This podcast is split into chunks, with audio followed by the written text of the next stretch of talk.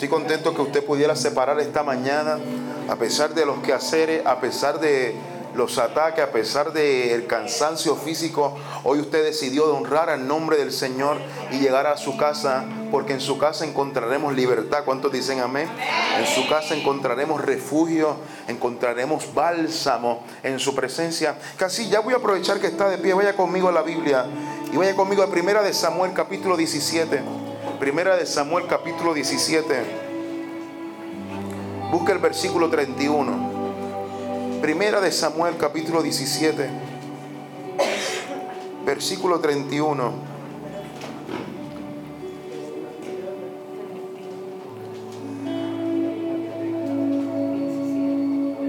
Primera de Samuel capítulo 17, versículo 31. ¿Lo tiene ahí? Si ve que el que está a su lado no tiene, no lo tiene ahí, comparta la Biblia. Si todavía no lo tiene, grita aleluya, yo lo espero.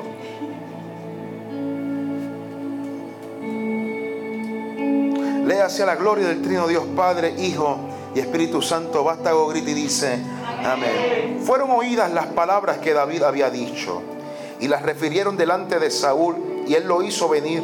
Y dijo David a Saúl, no desmaye el corazón de ninguno a causa de él. Tu siervo irá, peleará contra el filisteo. Dijo Saúl a David, no podrás tú ir en contra de aquel filisteo para pelear por él, con él, porque tú eres muchacho y él es un hombre de guerra desde su juventud. David respondió a Saúl, tu siervo era pastor de las ovejas de su padre, y cuando venía un león o un oso y tomaba algún cordero de la manada, salía yo tras él y lo hería y lo libraba de su boca. Y, se si se levantaba contra mí, yo le echaba mano de la quijada y lo hería y lo mataba. Fuese león, fuese ojo, oso, tu siervo lo mataba. Si fuese qué chiste. Tu siervo lo mataba. Y este filisteo incircunciso será como uno de ellos, porque ha provocado al ejército del Dios viviente. Añadió David, Jehová que me ha librado de las garras del león y de las garras del oso, él también me librará de las manos de este filisteo. Y dijo Saúl a David, ve y Jehová esté contigo. Y Saúl vistió a David con sus ropas y puso sobre su cabeza un casco de bronce y le armó de coraza y ciñó David su espada sobre sus vestidos y probó a andar porque nunca había hecho la prueba. Y dijo David a Saúl, yo no puedo andar con esto porque nunca lo practiqué. Y David echó de sí aquellas cosas y tomó su callado en mano y escogió cinco piedras lisas del arroyo y las puso en el saco pastoril, pastoril en el zurrón que traía y tomó su onda en su mano y se fue hacia el filisteo. Padre, gracias por esta tarde. Gracias por esta hermosa palabra. Gracias por esta hermosa casa que hoy está repleta de gente hermosa, bella, pero con propósito. Te pido Dios que tú uses mis labios y que esta palabra, Señor, sea como bálsamo, pero sea también como activación para que entiendan, Dios, que lo que ellos están experimentando ahora no se compara nada con lo que tú le vas a entregar en un futuro. Padre, si hay alguien que llegó cargado, quítale esas cargas. Si hay alguien que llegó atado, sea libre por el poder de tu palabra. Si hay alguien que llegó enfermo, reciba sanidad por el poder de tu llaga. Te lo pedimos todo. En el nombre de tu Hijo amado Jesús. Amén, amén, amén. Puede tomar asiento, puede tomar asiento. Ah.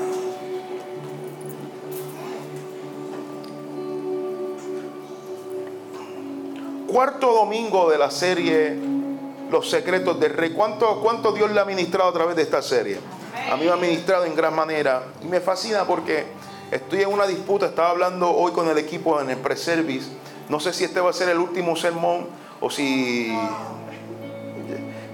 yo tengo material como para tres meses más, pero creo que lo voy a dejar aquí, posiblemente. Eso depende de su ánimo, lo hago. Son bromas. Vamos a ver si, si el próximo domingo sigo con la serie. Créame, hay, hay material estoy todavía en el capítulo 17. Ustedes han visto tres domingos con el 16, sobre el 17 promete Llevamos cuatro domingos hablando sobre los secretos del rey. Para el que no ha estado aquí, hemos hablado y hemos estado describiendo la vida del rey David. Por la razón, buscando cuál fue la razón por la cual David tuvo tanto éxito en su reinado y tanto éxito en su liderazgo. Eh, descubrimos varios de los secretos por los cuales David tuvo éxito, ser el hombre que era, es el hombre titulado y caracterizado como el único hombre que Dios considera que es conforme a su corazón. Es el hombre que cuando lo llamaban a Jesús miles de años después, es el hombre que lo referían y llamaban a Jesús no como el hijo de José, sino como el hijo de David. So, encontramos que la razón por la cual él tuvo un éxito en su reinado es que el primer secreto de su éxito de su reinado se debe al llamado.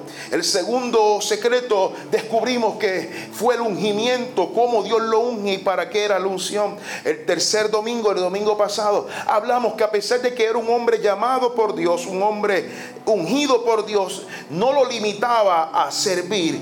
Y hoy vamos a hablar del número, el cuarto secreto. Él es un hombre que fue llamado, fue ungido, y a pesar de que fue llamado ungido, pudo servir. Y todo se debe por la, cuarto, la cuarta razón, que se debe, la razón por la cual él, a pesar de que era llamado ungido, pudo servir, se debe porque tenía una identidad saludable. Alguien diga conmigo, identidad. So, hoy vamos a hablar de identidad. La razón por la cual David, a pesar de que era ungido, fue llamado, logró servir porque tenía una identidad saludable. Ahora, tener la identidad saludable en la vida de un cristiano es algo clave porque la identidad correcta es la llave que abre la puerta hacia tu destino. Yo soy de los que creo y estoy convencido que todos los que están en este lugar, Dios tiene grandes cosas con ellos. Yo estoy convencido que todos los que están en este lugar, Dios le dio un destino desde que usted fue un embrión y estaba en la barriga de su madre. Dios depositó en usted un destino. Pero la única manera que usted y yo seremos capaces de disfrutar las cosas que Él tiene reservadas para nosotros es únicamente llegando a la identidad y a la estatura de la palabra y del destino que Dios entró y depositó sobre nuestras vidas. Por lo tanto, si usted no logra tener la identidad que Dios quiere que usted tenga, usted jamás va a poder disfrutar del destino que Dios tiene para usted. Casi toca el que está a tu lado y se trata de la identidad, díselo. Es clave, porque la identidad es la llave es la clave que desbloquea el celular. Es la llave que abre la puerta. Es la llave que enciende el motor de tu propósito, de tu destino. Tener la identidad correcta es la clave. El mejor momento que David reflejó tener una identidad saludable fue en el momento donde Saúl llama, está en el contexto que está Goliat, está gigante eh, eh, Saúl llama a David porque está escuchando que hay un muchacho que dice, yo voy a pelear con ese gigante. Eh, en el momento que David refleja su identidad saludable, fue en el momento donde Saúl le ofrece su armadura, le ofrece su espada, le ofrece su casco de bronce. Y lo que a mí me fascina es que la respuesta que le da David es la respuesta de alguien que sabe quién es en Dios la respuesta que le da David es todo lo contrario a lo que usted podía esperar de alguien que iba a enfrentar un gigante de nueve pies y medio, donde tenía una, una coraza y una, una, armadura que pesaba 200 libras. So, cualquier persona sensata en su juicio diría, si yo voy a pelear con un hombre así de grande, yo necesito buena defensa, sí o no, sí o no. Yo necesito algo lo suficientemente punzante, algo lo suficientemente largo que yo pueda matar a ese hombre. Pero la respuesta de David no se basaba en lo que Saúl le podía ofrecer, sino en el propósito que cargaba en su interior. Dando a entender que él le dice, bueno, Saúl, yo te agradezco que me ofrezca tu espada, te agradezco que me ofrezca tu escudo, te, agradezco que me ofrezca tu armadura y tu casco, pero yo prefiero irme con un callado y con cinco piedras. ¿Hay alguien aquí conmigo? Cuando usted tiene identidad, usted se ve ridículo a veces. Hacer la voluntad de Dios a veces es hacer el ridículo. Eh, tú vas a abrir un negocio y tú esperando tener todos los miles en la cuenta, pero te vas con un callado y con cinco piedras. los Samuel. No, yo voy a, voy a hacer cosas grandes. Dios tiene cosas grandes conmigo, pero voy a vencer esta prueba y estas luchas con un callado y con cinco piedras. Hay algo que a mí me fascina. Es que David nos estaba dando a entender lo siguiente. Es que por más que él le diera una espada, por más que le diera un escudo, por más que le diera una armadura, Y a pesar de que estas tres cosas representaban algo más efectivo y de seguridad, no representaba la identidad que Dios tenía para él. Por lo tanto, él reconocía que a pesar de que era ungido para ser rey, comprendía que en el momento donde él se encontraba, él todavía no era guerrero, él todavía no era rey, él, entendía y discernía la temporada que se encontraba, dándole a él la seguridad suficiente que a pesar de que él no tiene la herramienta, la herramienta más punzante, no tiene la herramienta más grande, pero tiene la herramienta que está conforme a la identidad en la que él se encuentra en su presente. Por eso, la razón por la cual escoge este callado y escoge la piedra es que él dice, yo todavía no soy guerrero y yo todavía no soy rey yo todavía actualmente soy un pastor de ovejas. David estaba descubriendo un propósito y un principio poderoso. Y es que David nos estaba dejando saber, en orden de poder enfrentar y vencer a nuestro gigante, no podemos vencer a nuestro gigante pretendiendo ser algo que no somos. Hay alguien aquí conmigo. Si usted va a enfrentar a un gigante en su actualidad, usted tiene que discernir la identidad que Dios le entregó. Y discernir la identidad que Dios le entregó es saberse entender que aunque usted quiera pretender ser otra cosa, porque parece ser más efectivo, porque a fulano le funcionó de esta manera, porque esta iglesia le funcionó de esta otra manera, porque este matrimonio lo hizo de esta otra manera, Dios te dice, la única manera que serás efectivo venciendo a tu gigante no es pretendiendo ser algo que tú no eres, es pretendiendo ser lo que Dios llamó que tú fueras. Hay alguien aquí conmigo. Por eso Dios nunca va a respaldar cosas falsas. Dios solamente respalda cosas que son auténticas. Es más fácil ser falso. Es más fácil pretender. Escúcheme, es más fácil copiar que ser la versión auténtica que tú eres hoy. ¿Qué significa esto? Que usted tiene que entender que usted tiene que ser fiel al diseño que Dios le puso.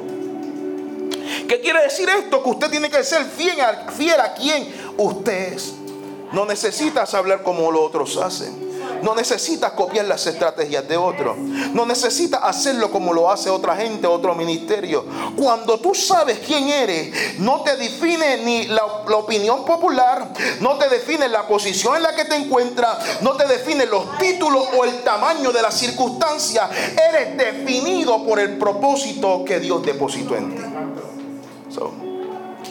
so David dice gracias, muchas gracias, muchas gracias, muchas gracias. Gracias por la sugerencia, gracias por la opinión. Pero yo me voy a mantener fiel al diseño que Dios me entregó. ¿Qué significa ser fiel al diseño? No es que usted no está confiando que usted va a ser rey, que usted nunca se va a convertir rey. Usted sabe que va a ser rey. Pero mientras llega a ser rey, en la etapa que está, sé fiel en la etapa que te encuentra. Se usa lo que tienes en tus manos. El problema es que nos afanamos tanto no es que para yo vencer tengo que tal espada, necesito tales cosas. Mentira. Embuste. Mentira de Satanás. No. Usted necesita usar lo que Dios puso en sus manos.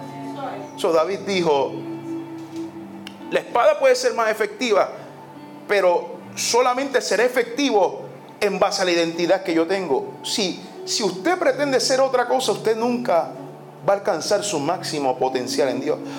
nuevamente diga el que está a tu lado, se trata de identidad, dígaselo. entremos, entremos a aguas más profundas, entremos a aguas más profundas.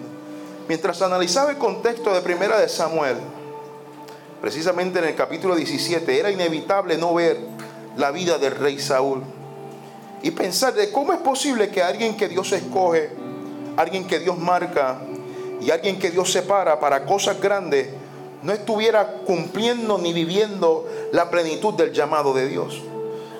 yo siempre me he cuestionado por qué a veces hay individuos que Dios los marca, Dios los escoge, tú ves que Dios le da una palabra fabulosa, usted ve que Dios les ministra, botan lágrimas, se les salen los mocos, se le paran los pelos, pasa, hace todo eso. Y usted se pregunta, ¿cómo es posible que aún siendo escogido no están viviendo a plenitud lo que Dios les mandó hacer? Cuando, estoy analizando este contexto, veo que hay un hombre escogido. Saúl fue escogido, fue ungido, pero no estaba viviendo la plenitud del llamado. Lo que me lleva a hacerme la, la siguiente pregunta. ¿Puede alguien, pendiente acá, porque esto, esto o te destruye o te bendice, ¿puede alguien ser escogido por Dios, pero estar fuera de la voluntad de Dios? Mm. Es posible que alguien que Dios escoja, escuche, alguien que Dios le ministre, alguien a quien Dios le entrega promesa, puede estar fuera de la voluntad de Dios. La respuesta es sí. Vayamos a Samuel, Samuel capítulo 17. Aquí, aquí, aquí nos enseña cuál es la, respuesta. La respuesta es que pueden haber individuos escogidos por Dios, que Dios los habla, de Dios los marca. Pero el problema radica es que usted puede ser alguien escogido, pero si carece de identidad, escuche esto. Por eso yo le estoy diciendo a usted que la identidad es la clave.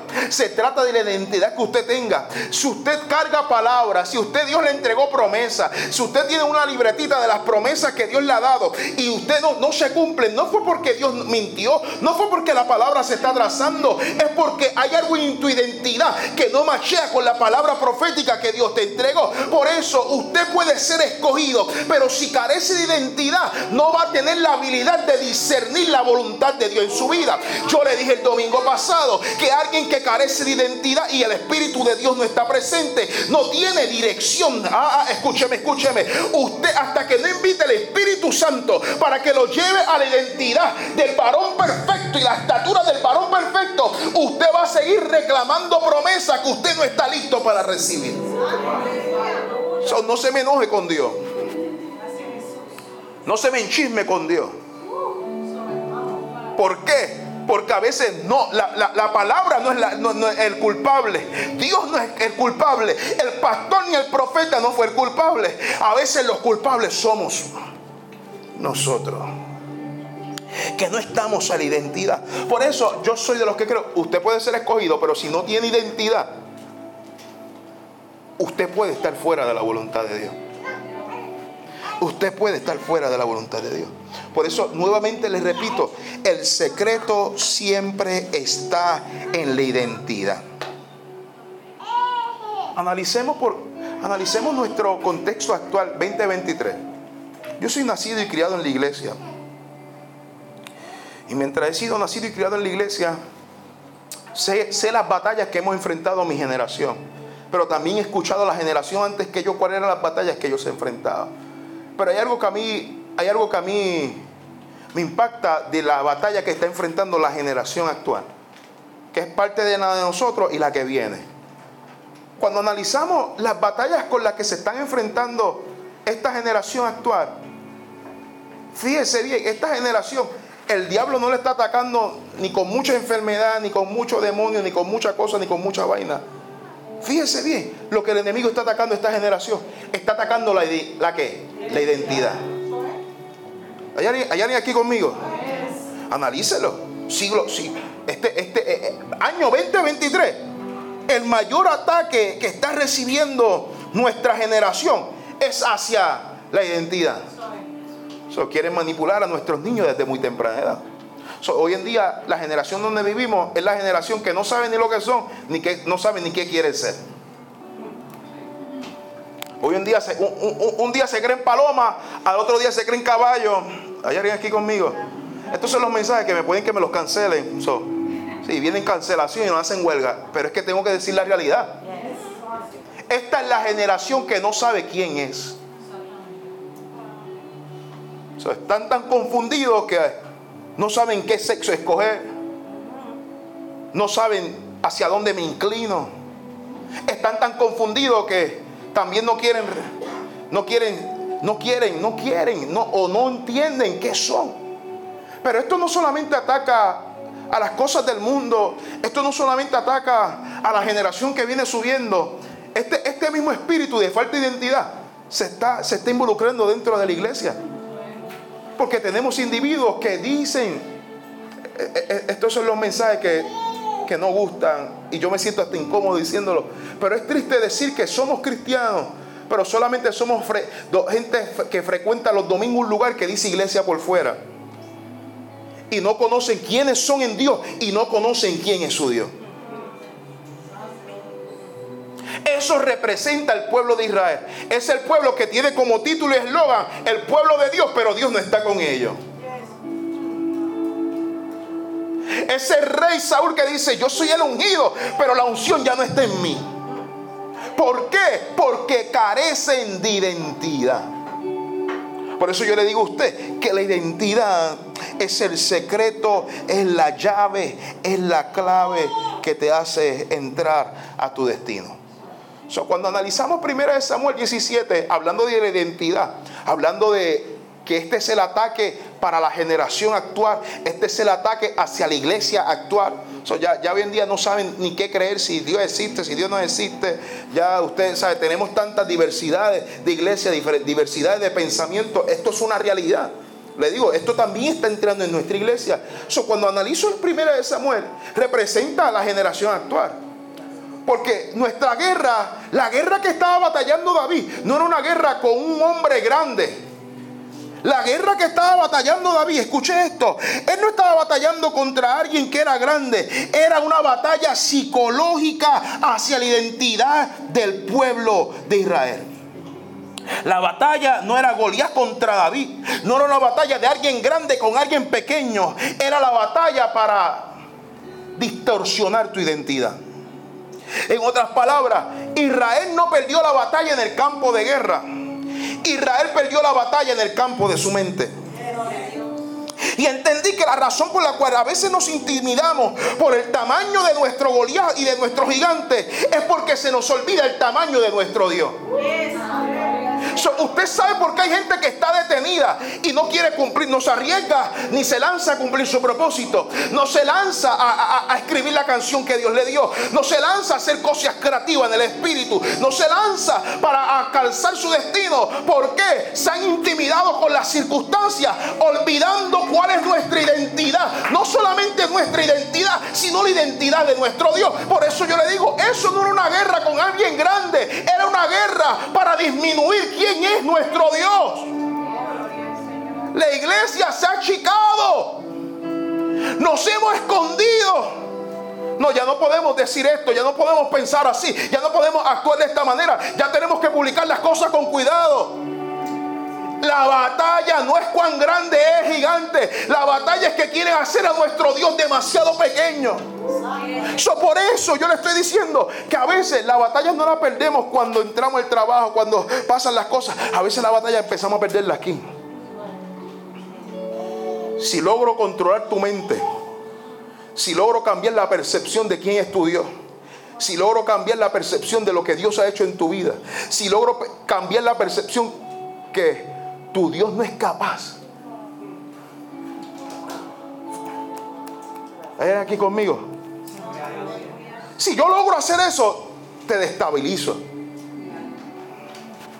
Y comenzaste a menguar en la fe. Y tú dices, pero ¿por qué yo, yo no soy tan, tan activo ni tan fogoso como era hace un año? Es que permitiste que Goliat empezara a disminuir quién es tu Dios. Comenzar a disminuir las promesas que Dios te ha entregado. Comenzar a disminuir la habilidad y la capacidad que Dios tiene en nuestra vida lo que determina tu actitud para enfrentar a tu gigante es donde tú tienes puesta tu confianza. Como tú te comportas en la batalla, si tú eres de los que te esconde o de los que sale al campo de guerra a pelear por tu casa, por tus hijos, por tu familia, por tu ciudad, por tu salud, por tu matrimonio, se determina en quién usted pone su confianza. Si usted pone la confianza en Dios, no importa el tamaño del gigante. Pero si usted no pone la confianza en su Dios, por más pequeño e insignificante que sea ese, ese problema, usted se va a atemorizar. Mientras no sepas qué tan grande es tu Dios, seguirás siendo esclavo de los mismos temores. Seguirás siendo esclavo de las mismas relaciones tóxicas. Seguirás siendo esclavo de tu pasado Seguirás viviendo en un estado de miseria. Seguirás siendo viviendo en enojo. Seguirás viviendo en rencores. Seguirás viviendo en maldiciones. Pero hoy Dios me trajo para hacerte saber y recordar lo que el enemigo quiso hacerte olvidar. Eres hija y eres hijo de Dios. Y los hijos de Dios no nos podemos intimidar por el tamaño del gigante ni por el tamaño de las circunstancias. Porque el Dios que nosotros le servimos es un Dios más grande. Oh, yo dije, es un Dios más fuerte. Yo dije, es un Dios más poderoso. Yo dije, Él es el Rey de Reyes y Señor de Señores. Hoy Dios viene a escribir una nueva, una nueva historia en tu vida. Hoy Dios viene a escribir un nuevo capítulo sobre tu casa. Ya el miedo no te va a dominar. Ya no te vas a detener. Ya no te vas a temorizar. Cuando otros se detengan, tú vas a avanzar. Donde otros se rindan, tú vas a crecer. Donde otros se ahogan, tú vas a caminar en seco. Porque en un mundo donde la gente no sabe quiénes son, vencerán, conquistarán, dominarán, avanzarán los que conocen su verdadera identidad. Todos se ocultan. Los David somos locos. hoy Dios viene a cambiar esa historia en tu vida. Por eso le estoy diciendo, este mensaje vino a recordarte quién tú eres y quién es tu Dios. Porque le estoy diciendo, si él logra cambiar ese chillo en su mente, va a seguir viviendo esclavo. Israel llevaba 40 días allí estacionado. 40 días con miedo, con temor. Se le olvidó que el Dios que yo le sirve es el Dios que provee para que tú no tengas que matar a tu hijo Abraham. El Dios que tú le sirves es el Dios que aunque te quiten la túnica no te van a, no te van a detener para que llegues al palacio. El Dios que tú le sirves es un Dios que hace que el mar rojo se abra en dos. Es el Dios que hace que la peña brote agua. Es el Dios que hace que fuego descienda del cielo. Es el Dios que trae no trae codornices. Él usa, él usa, él usa, él usa, ay Señor, él usa aves para que den comida y alimento por dos años. Hoy Dios te está diciendo, necesito recordarte quién es tu Dios. Necesito recordarte. Israel se le olvidó quién era su Dios. Cuando no tienes tu fe y tu confianza puesta en Dios, te intimida cualquier golía y cualquier gigante. Te intimida cualquier circunstancia. Por eso yo le digo a usted, en un mundo donde nadie sabe quién es, los que sabemos quiénes somos, vamos a conquistar. Vamos a tener control vamos a tener dominio. Esta palabra es para retar a alguien, es para retar la fe de alguien. Llevas mucho tiempo atemorizado, llevas mucho tiempo atemorizada, llevas mucho tiempo en ese miedo. Hoy Dios te dice, a pesar del miedo vamos a conquistar. A pesar del gigante nadie te va a detener. Esta palabra vino a activar y a reafirmar tu identidad de hija y de hijo de Dios. David no era el más grande. David no era el más fuerte. David no era el de mayor experiencia, pero era quien sabía quién era su Dios.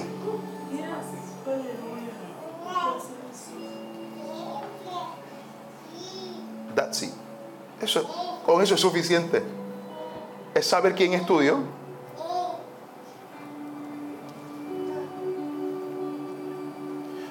Por eso yo le digo, si tú sabes quién es tu Dios, tus hermanos te van a dar por loco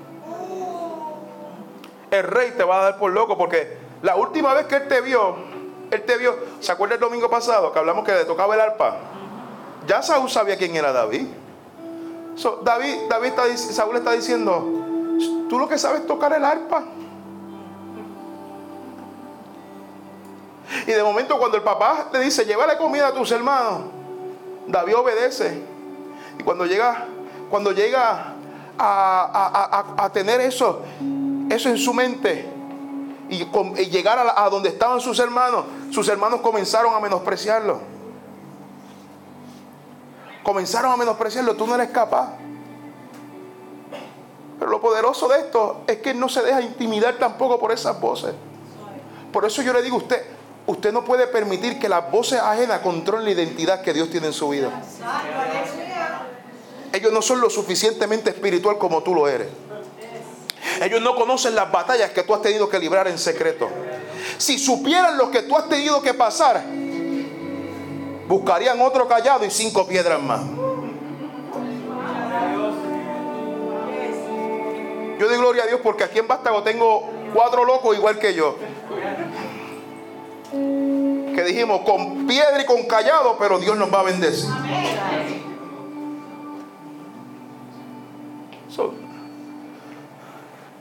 Se trata de la identidad.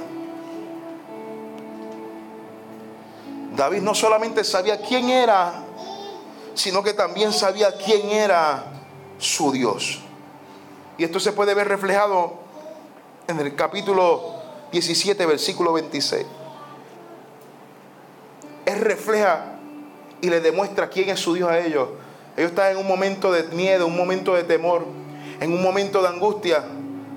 Pero él comienza a afirmar quién es su Dios. Versículo 26 dice, ¿quién es este filisteo incircunciso? Para que provoque a los escuadrones del Dios viviente. Versículo 36. Porque ha provocado al ejército del Dios viviente. Versículo 45. Yo vengo a ti. Uh, en el nombre de Jehová de los ejércitos, el Dios de los escuadrones de Israel, a quien tú has provocado. Cuando tú tienes claro quién es tu Dios, que tú sabes que tú no vas a pasar a pelear con tu fuerza y que eh, el diablo está provocando al Dios que te dio la palabra, está provocando al Dios que te restauró, está provocando al Dios que te limpió. Yo, yo, yo, yo, siento que aquí hay dos o tres que están sintiendo un fuego en su interior y tú vas a salir después de este mensaje activo y cuando te digan, pero ¿por qué tanta fe? Es que recordé quién es mi Dios. Has provocado al rey de reyes, has provocado al rey de reyes, al Jehová de los ejército, al Dios de los escuadrones. A mí me fascina eso, de Israel. él está diciendo, tú no me has provocado a mí, tú has provocado al Dios que está conmigo. David estaba reflejando el arma secreta de su llamado. estoy diciendo, cuarto secreto de David, saber, saber quién es él y quién es su Dios. Todo se trata de identidad. Y él está demostrando que su confianza no estaba ni en la armadura, más, no estaba ni en la piedra, ni en la onda, ni en el callado. Estaba en Jehová. Eso cuando vamos a la Biblia, cada vez que usted busca un nombre en la Biblia, es una declaración poderosa porque cada nombre está ligado a una identidad. David estaba diciendo, yo te voy, yo te voy a mencionar quién es mi Dios. Y lo, poderoso de los nombres de Dios es que Dios tiene, se les reconoce por muchos nombres en la Biblia. a la hora que él fue a pelear, él utilizó el nombre de Jehová Shabaot. Porque cada nombre de Dios en la Biblia está relacionado con algo que Él es. So él dijo, si yo voy para la guerra, yo te voy a mencionar el nombre de Jehová Shabaot, que significa Jehová de los ejércitos. Pero hay algo poderoso sobre nuestro Dios.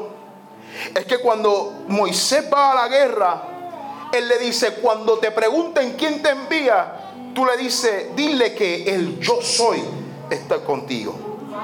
So, él está diciendo, para cada gigante y para cada circunstancia hay un nombre que lo puede vencer. ay Dios mío, esto está poderoso. So David dice, yo voy a pelear, no es mi nombre, es en el nombre de Jehová. Shabaot. So, so David está diciendo, para cada gigante hay una piedra. Y para cada gigante hay una espada que le va a cortar la cabeza. Por eso si te estás enfrentando al gigante de la escasez, ah, menciona a tu gigante que tú vienes en el nombre del Jehová Jireh, el Dios que provee. Si te estás enfrentando al gigante de la enfermedad, dile a Satanás, yo vengo en el nombre de Jehová Rafa, mi sanador. Si te estás enfrentando al gigante de la depresión, dile, yo vengo en el nombre de Jehová Shalom, que es el Dios de paz. Si estás enfrentando al gigante de la adicción, dile, yo vengo en el nombre y el que anda conmigo es el yo soy, el Shaddai, el Dios todopoderoso. hoy Dios viene a afirmar tu identidad de quién es Él. Y hoy Dios viene a decirte, para cada gigante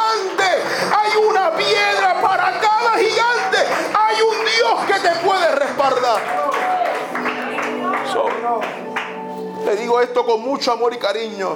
Yo no, estoy menospreciando el gigante ni las circunstancias por las que tú estás pasando. Pero Dios viene a decirte, no me importa tu gigante. Yo vengo a decirte, a mí no me importa el gigante que tú, con que tú llegaste hoy a enfrentarte. Porque hoy yo vengo a recordarte cuán grande es nuestro Dios. yo no menosprecio de tu episodio de depresión, no menosprecio los traumas que es lo que estás enfrentándote. Pero vengo a recordarte que hay un Dios que puede vencerlo. Hay un Dios que te puede dar la victoria. Hay un Dios que te dice, bueno, si no entra en el Rafa, ni en el Chabaot, ni en el Jireh, ni en el Shaddai, dile que tú vienes en el nombre de Él. Yo soy. So, imagínense que usted está en la clase de primer grado y le están dando un llena blanco. So, imagínense que usted diga, vengo en el nombre. Él lo que le está diciendo, le está diciendo a Moisés, yo soy. El llena blanco lo pones tú. Porque lo que tú pongas ahí, yo voy a estar a la altura y mucho más. cuando Dios me entregó este mensaje, yo dije, Dios, gracias. Porque si queremos ser una iglesia que marca la diferencia, si queremos ser una iglesia que quiere que ser una iglesia para todos, si queremos ser una iglesia que es saludable, una iglesia saludable es una iglesia que sabe quién es en Dios y sabe quién es su Dios hoy, hoy yo le voy a pedir al equipo de adoración que pase. Y hoy yo quiero que ahí donde usted esté comience a analizar, analizar su vida, comience a identificar los gigantes con los que te estás enfrentando, comiences a identificar las pruebas con las que te estás enfrentando. Pero no quiero que te atemorices después que los identifiques. Hoy yo quiero que esos gigantes tú les menciones que vienes en el nombre de Jehová. So, esta palabra vino, vino a reafirmarte. Vino a marcar un antes y un después en tu vida. Esta palabra es para que salieras conquistando lo que habías dejado de conquistar. Esta palabra es para que renuncies al miedo y renuncies al temor. Esta palabra es para que te canses de estar en esa actitud donde te sientes menospreciado, donde te sientes miserable. Esta palabra vino a afirmarte. David, yo te escogí. David, yo te ungí. David, tú eres conforme a mi corazón. Y David, quien está contigo es el yo soy.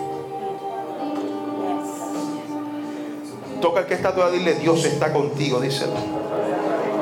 Dios está contigo. Dios está contigo. Póngase de pie, por favor. Dios está contigo. Dios está contigo. Dios está contigo. Ya no vas a ver el gigante igual. Ya no vas a ver la prueba igual. Ya no vas a ver las circunstancias igual. Dios está contigo. Dios está contigo. Si, si, Dios está contigo, dile gracias. Si, si Dios está contigo, bendice su nombre. Si Dios está contigo, dile Dios, hoy voy a lanzarme a conquistar. Hoy voy a lanzarme a, a, vencer los temores del ayer, a los traumas del ayer, a las palabras de menosprecio, a las palabras que me quisieron esterilizar de mi propósito. Hoy yo confío en ti. Hoy yo pongo mi confianza en ti. Padre, gracias. Gracias. Gracias. Ahí donde esté, dele gracias. Gracias por lo bueno que Él ha sido. Gracias. Hola, somos José y Keila y queremos agradecerte por ver y conectar con este mensaje. Quizás hoy tomaste la mejor decisión de tu vida de seguir a Jesús. ¿Qué te parece si hacemos una pequeña oración? Gracias Señor porque moriste por mí. Gracias porque me amaste a mí primero. Escribe mi nombre en el libro de la vida y que me perdones de mis pecados. Amén. Queremos mantenernos en contacto contigo. Escríbenos en nuestras redes sociales o a través de bastagochurch.com.